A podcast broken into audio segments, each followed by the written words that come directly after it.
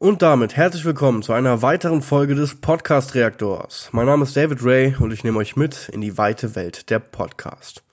Heute hören wir einen Podcast, auf den ich mich sehr, sehr freue. Und zwar hören wir Hochkultur von Sammy Deluxe. Ein Name, der in Deutschland ähm, schon seit Jahr, Jahren, eigentlich mittlerweile Jahrzehnten Begriff sein sollte aus dem äh, Hip-Hop-Bereich. Ich brauche euch das gar nicht weiter erklären. Ich freue mich sehr darauf und wir fangen an mit der Podcast-Beschreibung. Jetzt könnt ihr Kopfnicken, yeah. Meine Damen und Herren, schalten Sie jetzt wöchentlich ein zum Hochkultur-Podcast mit mir, eurem Host Sammy Deluxe. Ungeschnittener One-on-One Real Talk von meinem Berliner Küchentisch mit interessanten Persönlichkeiten, die erklären, was die Aufs und Abs waren auf ihrem Weg zur Hochkultur. Schaltet ein.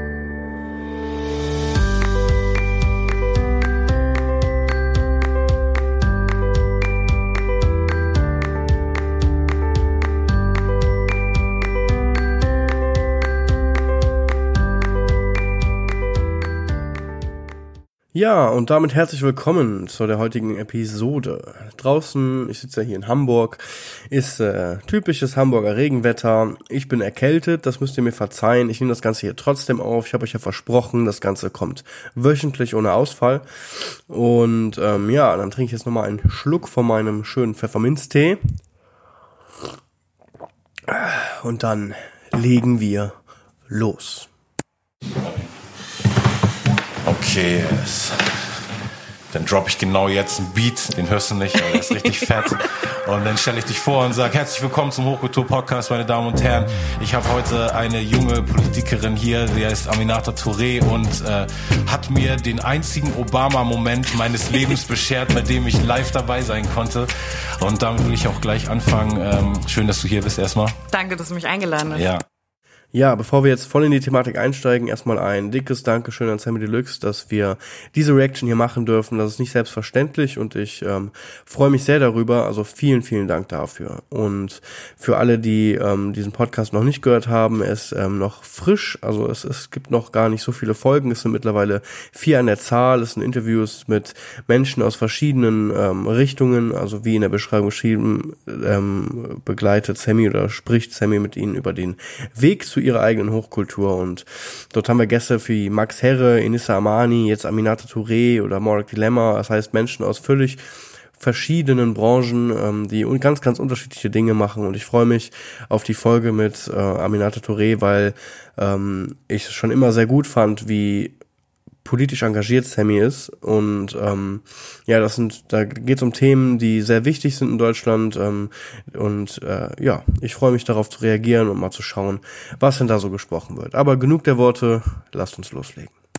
Du hast mich nämlich auch schon mal eingeladen und zwar vor zwei Jahren, glaube ich, war das ungefähr in Kieler Landtag. Da hattest du ähm, einen eigenen Antirassismus-Tag, würdest mhm. du, kann man so sagen? Ja. Ne?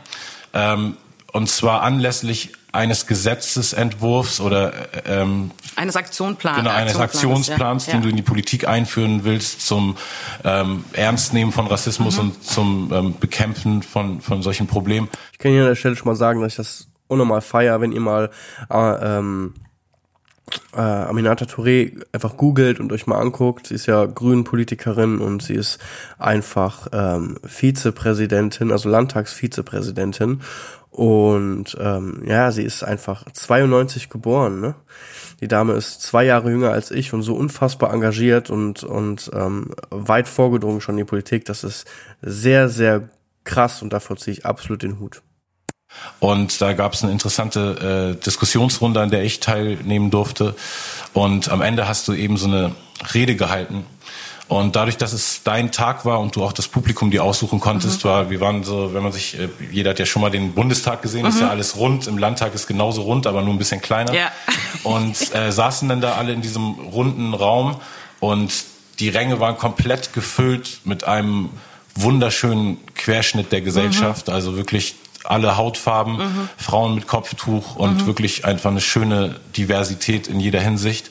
Und ähm, du hast dann am Ende, glaube ich, das nach der Talkrunde und bevor ein paar Musiker dann performt haben, ähm, eine, eine Rede gehalten und so deinen Werdegang kurz erzählt und ich könnte ihn jetzt wiedergeben, aber ich würde voll viele Fehler machen. Kannst du ungefähr ja. einfach, weißt du, musst ja nicht mhm. mit dem gleichen Obama-Pathos, mit dem du da geredet hast, weil es war wirklich echt sehr berührend, aber einfach nur mal ganz kurz erzählen sozusagen von dem Punkt, wann bist mhm. du in dieses Land gekommen ja. und ich weiß vor allem dieser Turning Point, weil du gesagt hast, äh, vor 18 Jahren sind wir als Flüchtlinge hergekommen und äh, dann bis vor so und so vielen Jahren wusste ich nicht, ob wir hier bleiben mhm. können und jetzt so, ja. kanntest du das? Ja, auf jeden Fall. Also ähm, der Moment war für mich total wichtig, also diese Konferenz auf den äh, auf die Beine zu stellen, ja. quasi, weil mein Team und ich da einfach monatelang dran gearbeitet ja. hatten und wir hatten uns ja kurz vorher irgendwie kennengelernt und ich wusste natürlich irgendwie, wenn jemand wie du mit am Start ist, so, dann gibt es natürlich irgendwie auch die auf, nötige Aufmerksamkeit so und auch mit dem, was du in deiner Musik vertreten hast und äh, ich weiß auch, ich habe mit meiner Mutter damals so deine Songs gehört so und sie meinte immer so, oh ja, sie fühlt das voll und irgendwie ist voll der Fan auch von dir. Ja. Und äh, deswegen war das total wichtig, dass dieser Tag dann da war. Und ja. ich habe mich voll kirre gemacht, was diese Rede angeht, weil ich wusste, das ist so ein also das ist meine Konferenz. Ich kann eine Rede halten, wie ich es möchte. Also wenn du im Plenarsaal stehst und wir eine eine Parlamentsdebatte haben, mhm. dann ist es halt so, du musst dich halt irgendwie an eine bestimmte Form von äh, Skript halten, okay, weil hat so ein bisschen genau, geskripteten Ablauf. Genau, und, und die Themen sind ja. vorgegeben und so weiter. Und da war es halt so ein Moment, wo ich wusste, okay, du kannst halt alles reinpacken, ja. was du möchtest. So, und ich mache mich immer verrückt, wenn es um Redenschreiben geht. Mhm. Es ist der Kann Wahnsinn. Ich mir vorstellen. Ich so, stelle es mir tierisch schwer vor. Weil das so wichtig für mich ist. Es ja. ist vielleicht wie, keine Ahnung, du Texte schreibst. Genau, so, ne? aber also ich habe eben immer irgendwie diesen Rahmen und einen Beat oder zumindest Reime, selbst wenn ich was a cappella performe, ich, ich, ich tue mich super äh, schwer, irgendwie Reden zu schreiben ja. oder irgendwas, einfach ja. Fließtext, den man dann spricht, ja. zu schreiben. Das kann ich mir einfach überhaupt nicht vorstellen, dass Sammy äh, sich schwer tut, Fließtext zu schreiben. Ich meine, so viel, wie er sich mit Text ähm, beschäftigt, aber gut, natürlich äh, ein Rap oder so hat, hat halt hat halt immer einen Rahmen, also den Beat, selbst a cappella läuft auf Takt, das heißt, das ist natürlich schon was anderes, wenn man ein ein ähm, eine Rede an sich schreiben muss und ich würde mir auch ziemlich ziemlich in die Hose pissen, wenn ich das mal so sagen darf, wenn ich eine Rede für so einen Kongress, ähm, vor allem mit einem Kongress von seinem so wichtigen Thema und seinem einem einem großen ähm, Statement, ähm, da eine Rede zu schreiben, da würde ich mich auch sehr sehr schwer tun und ziemlich verrückt machen. Und du hast immer diese Begrenzung von fünf Minuten mhm. im Parlament, äh, maximal zehn Minuten, wenn es eine lange Debatte ist. Und da wusste ich so, ich kann mir den Raum jetzt nehmen. So, aber auch nicht überlang, ne? Also gefühlt nee. war es so eine fünf Minuten Rede, in der du aber Rede. deine ganze ja. Geschichte erzählt hast. Ja. Kannst du diese Rahmenfakten mal kurz erzählen? Ähm, und zwar ähm, habe ich in dieser Rede halt erzählt, wie meine Familie und ich hier angefangen haben zu leben. So mhm. meine Eltern sind halt äh, vor 27 Jahren, also ich bin selbst halt auch 27, also mhm. kurz vor meiner Geburt ja. sind die hergekommen. Und äh, kurz danach bin ich geboren und ich bin mhm. in dieser Flüchtlingsunterkunft aufgewachsen und meine Schwestern und ich auch. In Norddeutschland, ne? In Norddeutschland, in Neumünster. Mhm. Und ähm, für mich war das total normal, so zu leben und habe mhm. das erst relativ spät gecheckt, dass das irgendwie das nicht, nicht alle in Flüchtlingsunterkünfte leben und mhm. mit Gemeinschaftsduschen und mhm. irgendwie all das so. Und äh, dann habe ich, ähm, bis ich zwölf war, also zwölf Jahre haben wir dann in Deutschland gelebt und wir wussten halt nicht, ob wir in Deutschland bleiben können. So und äh, es muss so ein schreckliches Gefühl sein, gerade gerade für sie. Es muss so schrecklich gewesen sein, zwölf Jahre lang aufzuwachsen in Deutschland und dann ja auch als Deutsche, also in, in meinem Verständnis zumindest, ähm, und nicht zu wissen, ob man hier bleiben darf oder nicht. Und, und es gibt ja so viele Fälle. Ich meine, in den letzten Jahren hatten wir ja sehr viel viele äh, Flüchtlingsdebatten und, und, und das Thema war ja war ja sehr oft diskutiert, ähm, gerade durch die aktuellen Situationen und es ist, es ist so schrecklich für Familien, die hier seit Jahren leben oder wie sie Jahrzehnte, also es zwölf Jahre hier gelebt und immer noch nicht wissentlich, äh, ähm, also dass immer noch keine Klarheit ist, darf ich jetzt hier leben oder nicht. Das ist so ein, so ein das geht einfach, eigentlich, das ist absolut unmenschlich, das geht überhaupt nicht, finde ich das beschäftigt dich, weil du gehst zur Schule und du weißt nicht, okay, ist morgen Klar. der letzte Tag, so äh, an dem du, in dem hat du auf alles Einfluss auch auf soziale Total. Kontakte und wie du einfach dein, dein, deine Vision für die Zukunft gestaltest. Genau. Ich stelle mir das auch wirklich schwer vor, als Kind dann Bindungen und, und Beziehungen aufzubauen zu anderen äh, Kindern in deinem Alter, wenn du einfach immer im Hinterkopf hast, okay, vielleicht bin ich morgen weg wie oft denkt man sich wohl, ja, das lohnt sich jetzt gar nicht, sich da Mühe zu geben und ich bin halt lieber alleine, dann muss ich auch diesen Schmerz nicht verkraften. Irgendwann kommen ja diese Gedanken, gerade mit an, Anfang der Pubertät, wenn man beginnt halt auch ähm, zu reflektieren und, und diese ganzen Sachen zu verstehen. Ähm, das war mit Sicherheit eine schwere Zeit. So, und dann war es halt so irgendwie, als ich dann gewählt worden bin, als ich dann ins Parlament gekommen bin, saß meine Mutter halt oben auf der Tribüne und äh, hat diesen Moment mit mir geteilt. So, und ich habe dann halt, es gibt so Aufnahmen halt natürlich davon und ich habe in diesem Moment dann so hochgeguckt zur Tribüne und ich weiß, dass viele mich im Nachhinein gefragt haben, hä, wo hast du denn hingeguckt? So, ne? Ich habe mich umgedreht zu meiner Mutter und ich hatte voll die Tränen in den Augen und ich wollte nicht weinen in dem Moment, weil es ein Moment der Stärke sein sollte. Aber als ich dann genau diesen Moment beschrieben habe bei der Konferenz, kamen mir die Tränen so und dann habe ich halt meine Mutter gesehen. Oh, jetzt muss ich wieder heulen. Äh, dann habe ich meine Mutter gesehen schön, und ja. dann saß sie da. Meine Mutter ist ja. nicht so ein emotionaler Mensch. Also sie ist nicht so jemand, weil sie eine harte African ja, Mom so. in dem ne? Moment war sie sehr. In dem Moment habe ich nur gesehen, wie sie da so saß und irgendwie mit den Tränen gekämpft hat. Meine kleine Schwester saß daneben, für die das genauso schwer war alles und die hat halt einfach Rotz und Wasser geheult. War das dann irgendwie so eine, so eine, so eine Ankunft, also so ein Ziel, dass sie jetzt wussten, okay, alles ist safe? Ich meine, ähm, wann, wann ja, es wäre interessant zu hören jetzt noch, wann, wann denn klar war, okay, sie dürfen in Deutschland bleiben. Oder war das wirklich erst zu dem Zeitpunkt, als sie halt ins Parlament gewählt wurde? Das wäre ja mal, das wäre unnormal weird. Und dann musste ich voll mit den Tränen kämpfen und habe gesagt, okay, und das war unser Moment in diesem Moment, so Total. ne, dass äh, ich dann da reingewählt worden bin als ja. Repräsentantin dieses Landes und Politik machen darf für diese ja. Themenbereiche. Ja, das ist unfassbar krass. Ich meine, stellt euch das mal vor, bitte. Da, da kommst du als, als ähm, Flüchtling in ein Land, wirst eigentlich, wie ich finde, auch ja schon mal schlecht behandelt, wenn man so lange hier lebt, arbeitet und macht und tut und nicht weiß, ob man bleiben darf. Aber das ist ein Thema für sich. So und dann dann schaffst du das und du boxst dich da durch und zeigst deine Stärke und dann wirst du natürlich immer wieder mit diesen ähm, Rassismus-Thematiken ähm, oder Themen ähm, konfrontiert und du studierst und machst dein Ding und, und schaffst es am endlich dann Repräsentantin fürs Land zu werden in der Politik eben für genau diese Themen, also dich genau für die Menschen einzusetzen, die das durchmachen müssen oder mussten, was du auch durchgemacht hast. Ähm, das äh, war mit Sicherheit ein sehr, sehr emotionaler Moment. Und ähm, ja, jetzt stehen also wir quasi als erste schwarze Frau in Deutschland als erste und schwarze als eine der jüngsten Politikerinnen wahrscheinlich, die in so einem hohen Amt genau. tätig sind. Ne? Genau, so. Ja. Also ich war die jüngste Abgeordnete, ja. auch die jüngste Frau, die je in diesem ja. Parlament war, die erste Afrodeutsche oder erste schwarze Frau in diesem Parlament. Und all diese Emotionen kommen dann halt so zusammen. Und bei dieser Konferenz habe ich halt von diesen Momenten berichtet und das ist so krass, wenn ich richtig informiert bin, ist sie 2017 in dieses Amt gekommen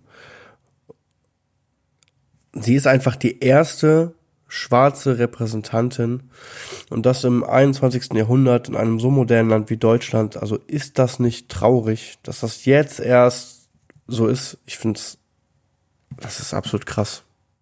Ehrlich gesagt war mir das gar nicht ähm, so bewusst.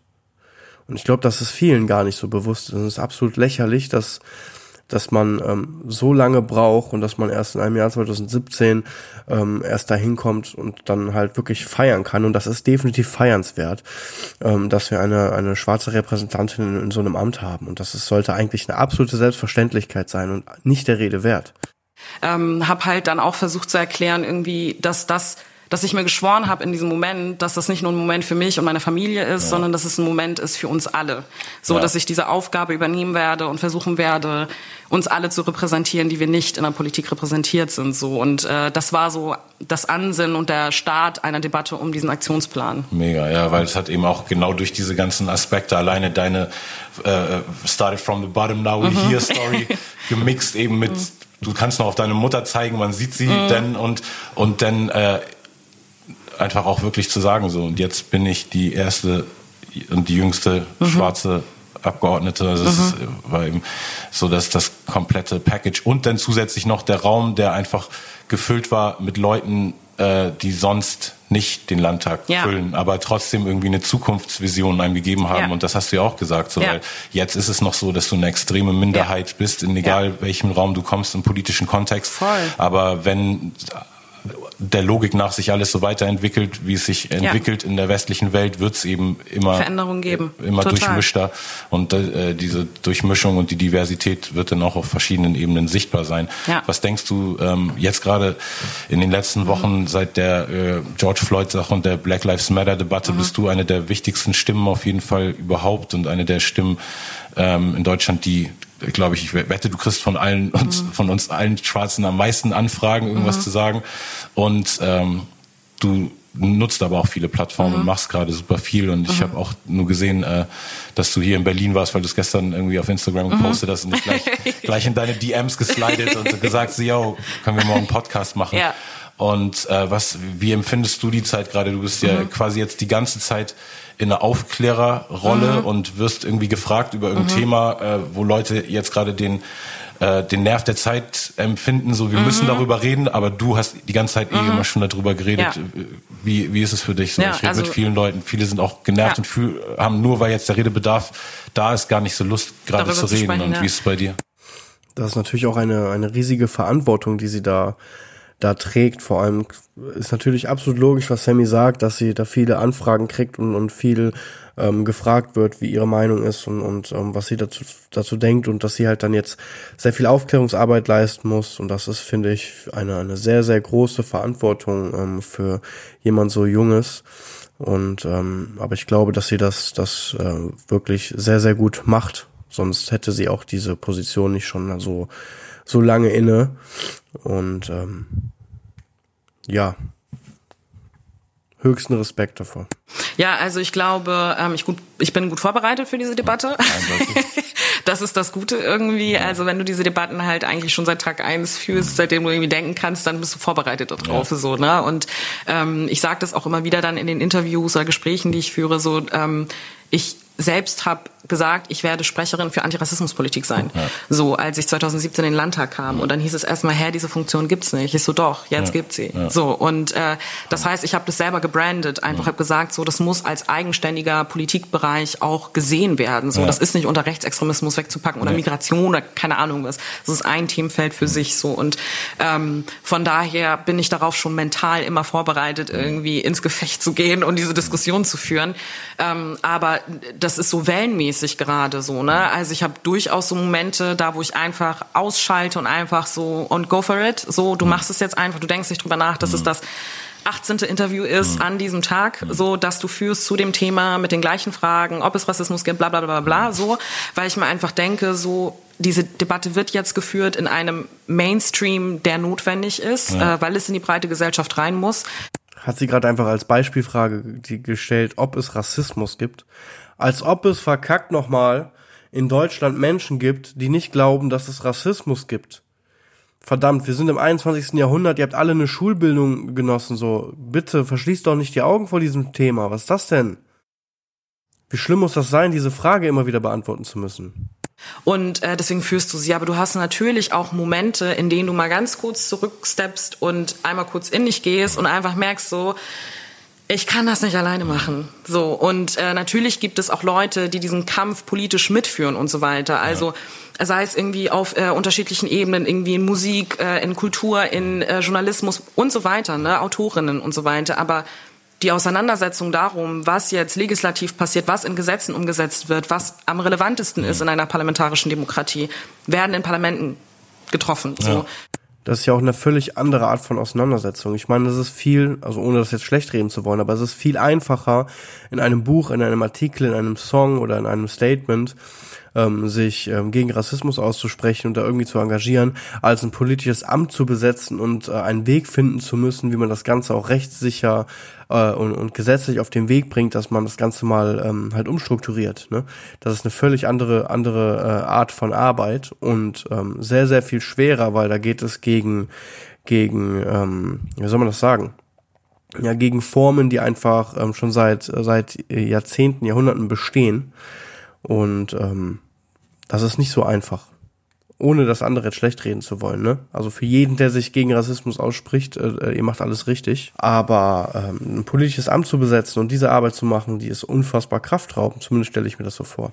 Und wenn du da halt merkst, so, da sind halt nicht allzu viele, dann weißt du, warum du gerade 24-7 unterwegs bist zu dem Thema, so, ne? Und deswegen, ich habe einen Post schon im Entwurfsordner, bei dem ich das nochmal rausgeben mhm. muss, einfach so diesen Punkt, Leute, wir müssen mehr in diese Strukturen reingehen, egal wie anstrengend sie sind, egal wie abgefuckt sie meistens sind und egal wie viel Kraft es dir ziehen wird. So am Ende des Tages geht es um irgendwie strukturelle Veränderungen, die natürlich auch in Parlamenten getroffen werden. So ja. und ähm, ja, da brauchen wir einfach mehr Leute. Ja, da höre ich heraus, dass, dass das immer noch ähm, ja wenig Unterstützung äh, ähm, bekommt. Das so gar nicht. Ich bin davon ausgegangen, dass es gerade in der heutigen Zeit einfach sehr, sehr viele Studenten gibt mit ähm, äh, Immigrationshintergrund und auch auch einfach viele deutsche Studenten, also habe ich zumindest gehofft, die sich mit dem Thema auseinandersetzen und dafür sorgen wollen, dass das eben weg weggeht und dass diese alten Strukturen halt aufgelöst werden und in neue verwandelt werden. Ne? Ähm, an alle, die da draußen Politik studieren, ähm, sieht mal zu, dass ihr diese, diese Punkte langsam mal abarbeitet. Äh, ich meine, es ist traurig genug, in so einem modernen Land sich immer noch mit solchen Themen beschäftigen zu müssen. Also unterstützt äh, die liebe Aminata mal. Und jetzt, dadurch, dass du jetzt die, so, so eine der wenigen äh, Spokespersons dieses Themas bist, nimmt dir das auch irgendwie eigentlich Zeit, aktiv politisch mhm. mit deiner Partei Sachen mhm. zu machen. Es mhm. ist irgendwie auch so ein bisschen so ein Zwiespalt, dass mhm. du weißt, du musst diesen Kampf jetzt kämpfen ja. und auch einfach kämpfen durch 18 Interviews am Tag, ja. aber auch andererseits ja. kannst du denn ja auch nicht da in irgendwelchen Sitzungen Gesetze entwickeln mit. ja. ja, also es ist genau dieser Zwiespalt, weil einerseits bin ich halt natürlich die ganze Zeit einfach weiterhin in diesen Strukturen, die wir haben, Arbeitskreissitzungen, gemeinsame Arbeitskreissitzungen mit den Koalitionspartnern, Fraktionssitzungen, Plenarsitzungen, ne, all das findet einfach statt, so scheißegal, ob mhm. jetzt irgendwie Black Lives Matter ist oder nicht, so und ähm, es ist auch nicht außerhalb dessen zu verstehen, die Debatten, die ich führe. Es ist meine Aufgabe, äh, auch mit Journalistinnen zu sprechen. Natürlich nicht in diesem Maße eigentlich in der Regel. Ne? Und deswegen ist es schon so, dass ich an meine Kolleginnen noch gesagt habe, so okay, es gibt bestimmte Sachen, die müssen jetzt gerade andere übernehmen, ja. weil ich gerade hier mit Dinge diskutiere und debattiere und dafür brauche ich einen bestimmten Raum einfach, ja. weil das einfach ein Momentum ist so und ähm, ja, das ist halt einfach so. Aber ja, dieses Jonglieren von beiden ist gerade schon äh, viel. Und hast du das Gefühl äh, in den ganzen Interviews, die du jetzt gegeben hast, ähm, ich glaube, man kann sich, also alle sind sich jetzt sicher, dass die mhm. Debatte bisher nicht tief genug geführt mhm. wurde Hast du das Gefühl, jetzt wird mhm. sie tief genug geführt? Sie Oder wird, es mhm. geht's tiefer und werden dir bessere Fragen gestellt? Ja. Also du hast ja gesagt, trotzdem jedes Mal mhm. die Frage, gibt's Rassismus, mhm, aber was gibt's auch Tiefgang ein bisschen? Ich bin sehr gespannt, was sie dazu sagt und ich ähm, denke, dass ähm, diese Themen gerade dadurch, dass sie jetzt global diskutiert werden und, und dieses Thema sehr heiß diskutiert wurde in den letzten Wochen und Monaten, dass ähm, man jetzt langsam dann wenigstens auf den Trichter kommt, da auch mal ähm, tiefer einzusteigen in die Materie und auch wichtigere und bessere Fragen zu stellen und, und ähm, wirklich nach Wegen zu suchen, ähm, diese alten Strukturen mal anzugehen und vielleicht auflösen zu können. Also ich glaube, die Qualität der Debatten hat sich ein Stück weit verändert, mhm. weil wir mit bestimmten Begriffen arbeiten, äh, was schon mal zeigt, also Sprache zeigt da natürlich einfach, ja. an welchem Punkt sind wir. Und äh, da merkst du natürlich schon alleine, dass wir über das Weißsein sprechen. Mhm. Das war in Deutschland undenkbar. So Crazy, dieses ne? so ja. ähm, so Diskurse, die du einfach in den USA hast, so nicht ja. weil da alles besser ist, aber du hast den Diskurs um ne, Whiteness und keine Ahnung was so. Und äh, du hast es aber in Deutschland nie gehabt. Also ich weiß nicht, wie oft du das vielleicht auch hattest, wenn du einer Person mal direkt sagst, ja, du bist ja. halt weiß. Es ist so, was? So, also das checken die Leute. Das ist einer halt der Faktoren, so. über die man ähm, sich selber identifiziert und ja. es wurde nicht genug in ja. der Gesellschaft diskutiert. So genau. Das, ja. Und dann halt tatsächlich auch, äh, was mir sprachlich, da bin ich einfach so Nerd, so ich achte auf all diese Details so mhm. und ich habe ja auch Sprachwissenschaften unter anderem studiert, ähm, sind so Sachen wie, okay, ähm, dass der Begriff Rassismus benutzt wird und nicht Fremdenfeindlichkeit, zumindest mehrheitlich so, aber auch schon so ein bisschen seit Hanau eigentlich die Debatte, mhm. dass man von Rassismus spricht. Mhm. So ähm, Und du merkst halt schon, dass dass ähm, äh, ein Stück weit man schon den Punkt hat, einen Schritt weitergegangen zu sein. Wir sind noch lange nicht in der Tiefe, in der viele von uns, die sich schon seit Ewigkeiten damit auseinandersetzen, sind. So, weil wenn wir von dem Punkt ausgehen würden, dann würden wir ganz andere Debatten führen. So, aber wir sind ja. so einen Schritt weitergegangen, ja. so glaube ich. Ähm, aber es gibt natürlich auch so Journalistinnen oder ähm, auch äh, Politikerinnen und auch Zivilgesellschaft, alle eigentlich, die ähm, Fragen stellen oder sich äh, positionieren, wo du denkst so,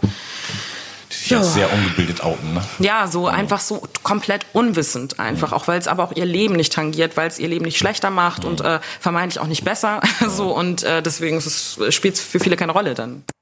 Das ist tatsächlich, ähm, also jetzt zu dem, zum Thema äh, Whiteness, das ist etwas, was mir auch so nie begegnet ist. Ne? Ich bin in einem Stadtteil groß geworden, wo wir einen sehr hohen Immigrationsanteil hatten und ähm, ich ähm, nat natürlich oft in die Berührung gekommen bin, halt der Deutsche zu sein.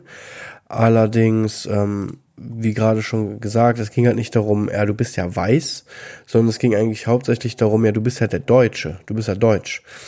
Und ähm, ich bin auch gar nicht so sehr in der in der in der Tiefe drin, weil das für mich dadurch halt auch nie ein Thema war. Für mich ist, für mich ist jetzt für mich ist jeder ein Deutscher, der in, in Deutschland äh, lebt und ich mache mir da auch auch keine keinerlei ähm, äh, ja andere andere Gedanken.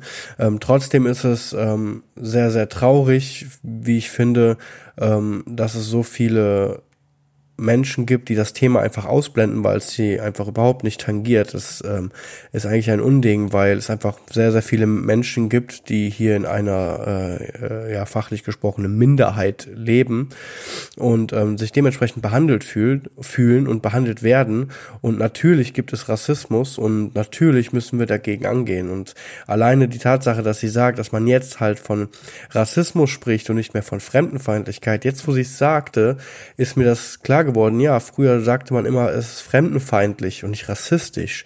Und ähm, das ist natürlich ein, ein, ein abgeschwächtes Wort. Und wenn, wenn jemand fremdenfeindlich ist, ich mache gerade Anführungsstriche mit meinen Händen hier so Gänsefüßchen, wenn jemand fremdenfeindlich ist, dann ist er verdammt nochmal rassistisch. Und das kann man ruhig so auf den Punkt bringen. Und das muss man unterbinden und den, die Leute aufklären, ähm, dass, das, ähm, dass es keinen Grund gibt, rassistisch zu sein. Und das Bestrafen und Verfolgen und Strukturen halt äh, auflösen und neue Strukturen ähm, neue Strukturen äh, einführen, die das Ganze äh, unterbinden und diese diese Menschen hier, diese diese deutschen Menschen mit anderem Hintergrund einfach zu unterstützen, dass sie hier ein Leben leben können wie jeder andere Weiße oder Deutsche auch. Und da sollte man gerade, deswegen hören wir auch diesen Podcast, gerade als Deutscher kann man da nicht die also als, als, als Deutscher ohne Immigrationshintergrund, kann man da nicht die Augen vor verschließen, weil im Endeffekt sind, sind, sind ähm, Menschen wie wir es, die diese Probleme überhaupt erst so weit haben kommen lassen. Also öffnet verdammt nochmal die Augen und setzt euch dafür ein, dass, dass diese Themen langsam mal ein Ende haben. Ne? Und dass wir, dass wir äh, sowas in 100 Jahren nicht immer noch führen müssen, sondern dass da absolut selbstverständlich ist und dass jeder, der irgendwo lebt, irgendwo lebt, scheißegal, welche Herkunft er hat oder welche Kultur oder welche Religion. Das ist nichts, was man eigentlich diskutieren sollte. Ja, so viel mal dazu. In den letzten Jahren, wenn du in deiner Position ähm, als junge schwarze Frau, mhm. die aber im Deutschen Bundestag oder Landtag mhm. ähm, gegen also dieses Rassismus-Thema mhm. hervorbringt und da ja immer ganz viele Leute inkludiert hast. Also auch mhm. in der Talkrunde, wo ich war, war hast du mir Fragen gestellt, die so ein bisschen spezifisch auf mhm. äh, schwarze Menschen ja. in Deutschland. Dann war da die eine Dame, die äh, eher diese Sinti und Roma-Gruppe mhm. vertreten hat und die eine junge Frau, die äh, sich mit Islamophobie mhm. ähm, sehr viel beschäftigt. Und wenn du hast du das Gefühl, jetzt gerade ist ein anderer mhm. Tenor und Feeling und Vibe, wenn mhm. du in den Raum kommst. Vorher bist du sozusagen reingekommen und warst zwar immer mhm. schwarz, aber mhm. warst so, du redest für alle Gruppen. Jetzt mhm. gehst du rein und sagst, du bist schwarz mhm. und redest über ein schwarzes Thema. Hast ja. du auch das Gefühl, dass die, ja. dass die Tension und, und Reibung ja. irgendwie gerade anders ist und dass es ein spezifisches, spezifischer Komplex ist, nochmal mhm. sich mit diesem schwarzen Ding auseinanderzusetzen? Das glaube ich auf jeden Fall. Weil es in Deutschland nicht so ein großes Thema ist wie oder Thema war bisher wie in den Staaten zum Beispiel, wo wo es sehr sehr viele äh, afroamerikanische äh, Bürger gibt. Und in Deutschland ist halt nicht so. Wir hatten eher viel viel ähm, so Muslime etc. Und diese Themen wurden die letzten Jahrzehnte einfach sehr stark diskutiert und ich glaube, dass das jetzt in den in den Vordergrund rückt, ist sehr gut, weil ähm, das ja Themen sind, die wir nicht mal eben so wegdenken kann. Ich glaube, wir haben jetzt auch einen, einen recht großen äh, Anteil an, an äh, schwarzen Menschen in Deutschland. Also, also Afrodeutsche, wie es, glaube ich, korrekt heißt. Ich glaube, wir haben tatsächlich vorher in Deutschland nie in dieser Breite über antischwarzen Rassismus mhm. geredet. Also wir haben vielleicht grob über Rassismus gesprochen, aber dieses, dieses Phänomen tatsächlich ähm, als, als einziges zu diskutieren, das hatten wir vorher nicht. So Und deswegen ist es total so. Also für mich ist es auch so, dass ich wenn ich über Rassismus spreche oder sage, ich bin Sprecherin für Antirassismuspolitik unter anderem, ähm, dass ich Rassismus jeglicher Ausuferung meine und der ja, bekämpft genau. werden muss. So. Ähm, aber ähm, jetzt gerade führen wir eine Debatte über antischwarzen Rassismus und ich führe sie auch gerade an diesem Punkt und trotzdem mache ich die Punkte. Natürlich gibt es noch andere genau, Formen ja. von Menschenfeindlichkeit, die trotzdem auch diskutiert werden müssen. So, ne? genau. ne? Aber jetzt gerade ist der Fokus da drauf und wir können auch mal diese fünf Minuten haben, als schwarze Menschen über unsere Situation zu sprechen. So, ja. ähm, das ist, glaube ich, wichtig, das zu fokussieren, weil darum geht's gerade. Ja, ich habe auch einfach mir immer nur die Frage gestellt, so bei diesem ganzen Anti-Movement von, von Leuten, die ja eigentlich nicht, äh, also die auch nicht befürworten, dass schwarze Menschen getötet werden, mhm. aber dann trotzdem irgendwie sich anders positionieren mhm. müssen, sei es ein All Lives Matter, Hashtag We Are All the Same hin und ja. her. Ähm, dass das jetzt schon ein bisschen so zur Einsicht kommt, aber ich, also bei manchen, aber ich, ich frage mich auch, warum es schwerer ist, mhm. die Empathie zu entwickeln oder teilweise nehmen sich die Leute sogar noch Zeit, irgendwie mir zu schreiben, warum Black Lives Matter mhm. auch eine kriminelle Organisation Klar, ist. Ja. Und also so Fact-Finding machen, aber mhm. statt sich einmal eine Doku anzugucken, ja. wo man irgendwie auf der empathischen mhm. Ebene dieses, dieses Thema mhm. mitfühlen kann. Und ich, ich mhm. frage mich auch echt so, warum, äh, meinst du, das hat auch was damit zu tun, dass, ähm, dass es diese, bei Schwarzen diese positiven Rassismus-Attribute mhm. und auch sozusagen den, den Mainstream Fortschritt, den wir durch, durch Sport und, mhm. und ähm, Kulturfiguren haben, dass, dass das auch nochmal ein bisschen extra schwer macht, dass mhm. Leute denken sowieso ist, also mhm. meine ganzen Helden sind schwarz mhm. und ich habe Michael Jordan Poster an ja. der Wand oder was ja. auch immer oder ein Kobe Ding. Ja. Und also meinst du, es ist nochmal so ein extra mhm konträrer Punkt? Ne? Ich glaube, es ist grundsätzlich so, egal über welche Form du von Rassismus sprichst, dass die Menschen das ablehnen, erstmal wenn sie diese Erfahrung nicht gemacht haben, mhm. weil ganz viele das nicht wahrhaben wollen so und äh, davon nicht tangiert sind mhm. und sich dann denken, so, ihr stellt euch alle an. so. Aber auch weil sie sich nicht damit auseinandersetzen. Jeder, ja. der sich mindestens mal 15 Minuten damit auseinandergesetzt hat, wird verstehen, was der Struggle ist. So. Ja. Und ja, natürlich auch so, man hat halt bestimmte schwarze Menschen irgendwie, die für bestimmte Dinge stehen oder irgendwie, die dann hochgehalten werden und die sich dann denken, so, ja, okay, weiß nicht, Sami Deluxe irgendwie, der wird wohl keinen Rassismus erfahren. Aminata Touré ist irgendwie Vizepräsidentin, die wird wohl keinen Rassismus erfahren. Keine Ahnung was. Also diese Debatte hast du auf jeden Fall. Ähm, ich weiß noch, ich war mal bei einer Veranstaltung da, wo irgendjemand dann zu mir meinte, so, ja, aber Sie werden ja wohl keinen Rassismus erfahren. Da ich mir denke, so, ja, weil ich mit einer Krone rumlaufe, auf der steht, ich bin Vizepräsidentin oder was. Also und das, das ist immer so CIA-Typen genau, so, Snipers. Also eben, also es ist ja nicht so, dass jeder Mensch einfach weiß, äh, welche Funktion ich habe und auch wenn Leute wissen, welche Funktion ich habe, äh, verhalten sich trotzdem rassistisch auch. Also es ist so ein Trugschluss zu glauben, weil du bestimmte Personen hast, die irgendwie herausstechen oder sonst was, dass wir, wo ist denn der Struggle so und das dann auch ein Stück weit übertragen. Ihr seid doch voll cool, ihr Schwarzen so, ne? Also wo ist euer Struggle? Ihr macht doch irgendwie Hip Hop so und das ist, glaube ich, irgendwie echt so ein Punkt, den Leute nicht checken, dass auch Einzelne in Gruppen bestimmte Wege gehen können und erstmal sie trotzdem auch davon betroffen sind und die ganze Gruppe nach wie vor einfach auch äh, ähm, von Rassismus betroffen ist. Total. Es ist einfach nur schockierend zu hören, wie naiv Menschen an dieses Thema rangehen. Wie naiv man sein kann, zu glauben, dass, dass man nur weil man eine bestimmte Position hat, halt ähm, nicht mehr, äh, ähm, also keinem Rassismus mehr begegnet. Das ist dann vielleicht seltener, aber selbst, äh, also selbst das ist nicht gesagt. Und wenn trotzdem sind, sind, ist ein langer Weg gegangen, bis man zu einer gewissen Position äh, ähm, ähm, kommt ja, ist unfassbar. Aber ich verstehe, was Sie meinen. Klar, es gibt sehr viele schwarze, schwarze Heldenbilder und sehr viele ähm, große Menschen. Und gerade in Deutschland, weil man das hier nicht so weil das hier nicht so ein großer Berührungspunkt war bisher und ist, ist das immer so ein bisschen ferngehalten worden. Wie ich eben schon sagte, ich wurde damit auch nie, nie, nie äh, so konfrontiert. Ich hatte auch Schwarze in meinem Umfeld schon als Kind, auch in der, in der, im Kindergarten und Grundschule. Für mich war das normal. Jetzt kam ich natürlich auch aus dem Umfeld, wo das sowieso alles Multikulti war. Aber ähm, da war das Thema Schwarz-Weiß nie, nie, nie Thema. Es ging eher um Deutsch und Nicht-Deutsch. Ne? Und ich finde, ähm, dass, dass dieser Punkt und diese Menschen auf jeden Fall diese Aufmerksamkeit verdient haben, die jetzt, die jetzt da ist und dass man diese Themen auch mal, auch mal explizit ähm, ähm, ja, durchgeht, diskutiert und, und da halt, wie gesagt, auch aufräumt in diesen Strukturen. Hast du da aber in deinem Selbstbild äh, und wie du mit der äh, mit der Welt umgehst, wenn du einfach mhm. rausgehst jeden Tag, ähm, einen, einen Unterschied gemerkt von dem, was dein Status mhm dir gibt, auch wenn die nicht mhm. jeder erkennt. Also mhm. ich, ich, bin mir auch bewusst, dass nicht jeder auf der Straße mhm. weiß, ich bin Sammy Deluxe. Mhm. Aber ich habe irgendwann schon gemerkt, so ich habe einfach keine Angst vor Polizisten. Äh, und weißt du, ich, ich weiß, ich kann mir einen Anwalt leisten und ich strahle das irgendwie auch aus und deshalb werde ich auch nicht oft weißt du, mhm. fühle ich mich nicht oft unterdrückt, weil ich mich mhm. gar nicht unterdrücken lasse in Situationen. Aber hast du auch das Gefühl, dass, dass dir dein Status da was gegeben hat oder ist für dich das Gleiche geblieben im Sinne von? Also natürlich ist es einfach so, dass man, wenn man bestimmte Funktionen innehat, wenn man eine bestimmte Berühmtheit hat oder sonst was, also jetzt auch andere Menschen quasi, ähm, die eine herausgehobene Position haben, mhm. dass man bestimmte Privilegien mit, ein, ja. mit einhergehen. Also es wäre dumm, das zu leugnen. Natürlich ist das so, wenn ich irgendwo hingehe und es klar ist, Frau Touré kommt da als Vizepräsidentin, natürlich wirst du irgendwie anders behandelt. Ja, und das war's auch wieder mit dieser heutigen Episode.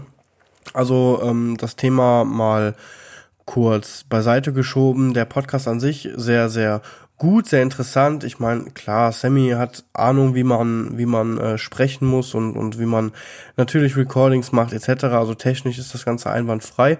Ähm, sehr gute Qualität, sehr gutes Thema. Ich finde es sehr interessant, gerade auch, weil ich glaube, dass ein, ein Sammy Deluxe natürlich an ganz andere Personen rankommt als ein Podcaster XY.